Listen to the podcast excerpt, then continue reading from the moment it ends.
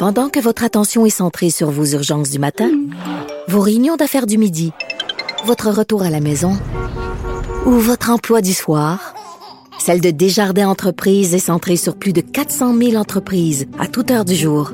Grâce à notre connaissance des secteurs d'activité et à notre accompagnement spécialisé, nous aidons les entrepreneurs à relever chaque défi pour qu'ils puissent rester centrés sur ce qui compte, le développement de leur entreprise.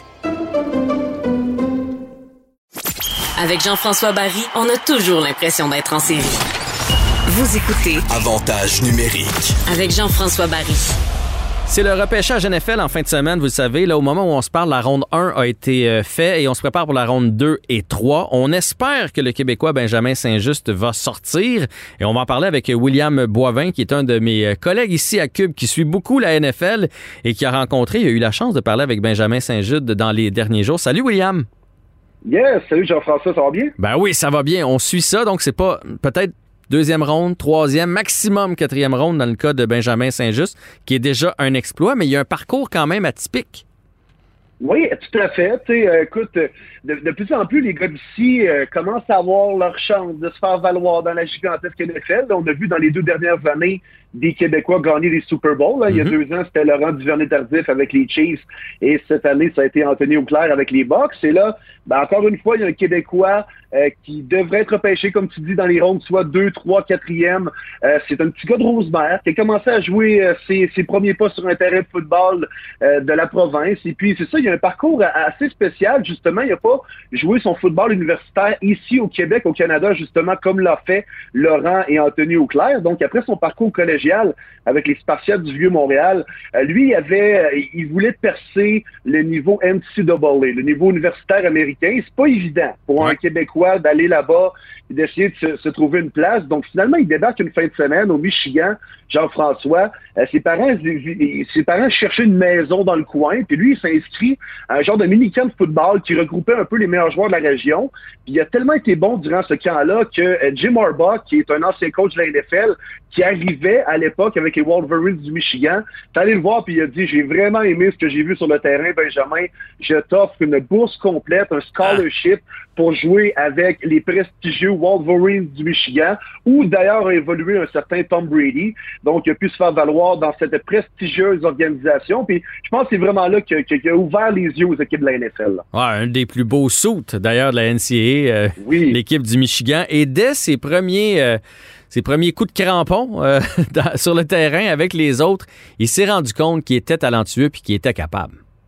Oui, puis il y a une belle attitude, justement. Puis euh, je vous laisse l'en- l'entendre, Benjamin Saint-Just, qui, dès qu'il a commencé à jouer contre les gars de la même âge aux États-Unis, il s'est rendu compte qu'il avait sa place, puis il était capable potentiellement d'atteindre la prestigieuse NFL. On écoute Benjamin Saint-Just. Je savais que j'allais, ben, pas pour être, euh, ben, je prends pas, pas pour être arrogant ou n'importe quoi, c'est juste de la confiance, mais je savais que la première journée que je suis allé à Michigan, puis j'ai commencé à compétitionner contre les joueurs là, puis j'ai euh, réussi à jouer en tant que recrue toute l'année. Je, sa- euh, je savais que j'allais dans la NFL, c'est juste une question de temps.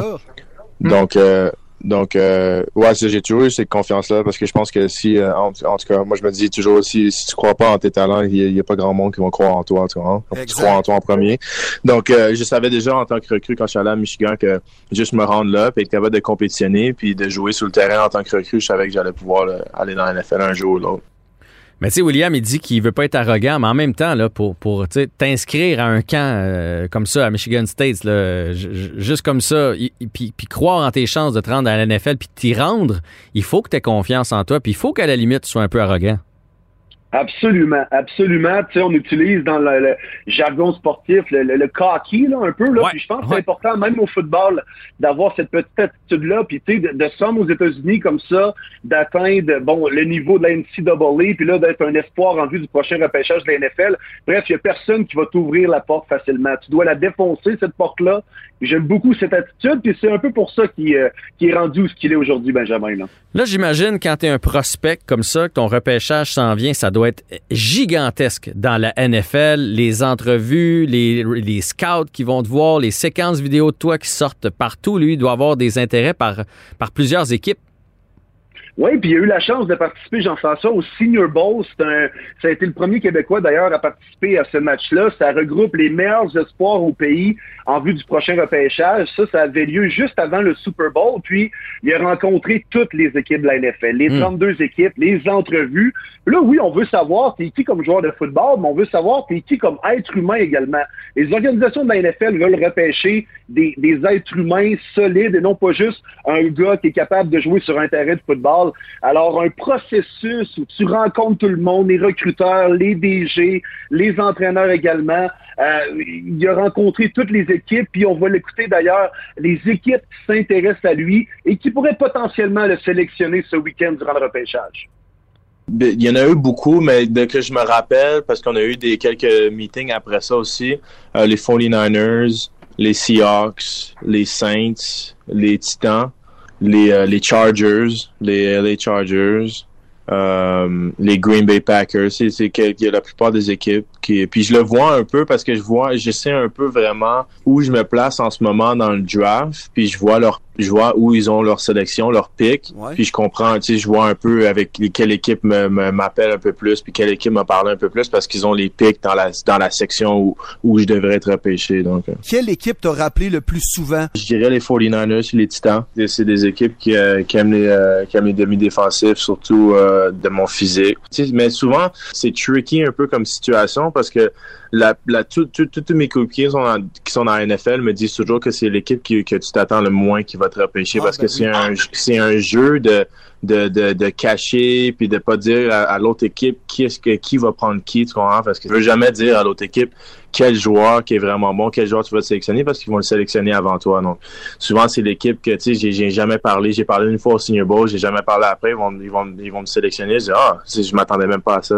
Donc j'ai vraiment aucune idée vraiment. C'est juste des meetings que j'ai fait avec eux mais j'ai j'ai aucune idée qui va me repêcher. Euh, n'importe quelle équipe qui me qui me repêche je vais être je vais être très content. Je me je me base pas vraiment sur les mock drafts. Avec l'information que j'ai, la plupart des mock drafts, c'est comme troisième okay. ronde. Ah ben écoute, ça doit être excitant pour lui, puis euh, ça devait être excitant pour toi parce qu'il donne pas d'entrevue de la semaine. Fait que toi, tu as réussi à y parler, c'est cool ça. Oui, à l'approche du repêchage, euh, c'est un gars qui, aime bien également pouvoir parler euh, aux gens d'ici. Puis, euh, tu sais, sont un peu moins connus peut-être que les joueurs de hockey. Puis, c'est sûr qu'il n'y a pas eu un parcours comme Laurent Duvernay-Tardif ou comme Anthony Auclair. Mais retenez ce nom-là. Benjamin Saint-Just va avoir une belle carrière dans la NFL, selon moi. Il va être ce week-end le premier Québécois repêché depuis Laurent Duvernay-Tardif en 2014. Et également le premier à être repêché aussitôt dans le repêchage de la NFL depuis Chimanga Biakabutuka, qui avait mhm. été choisi huitième au total en 96 après une, un prolifique parcours avec les Wolverines du Michigan. Moi, je l'ai eu du premier coup, je me suis pas trompé dans son nom. Alors euh, non, Benjamin Saint-Just, là, retenez ce nom-là. Moi, je pense que c'est un gars qui va faire pas mal d'écho dans les prochaines années. On va suivre ça en fin de semaine. On y souhaite euh, le meilleur repêchage. William Boivin, toujours un plaisir, puis merci pour euh, le temps et l'entrevue réalisée.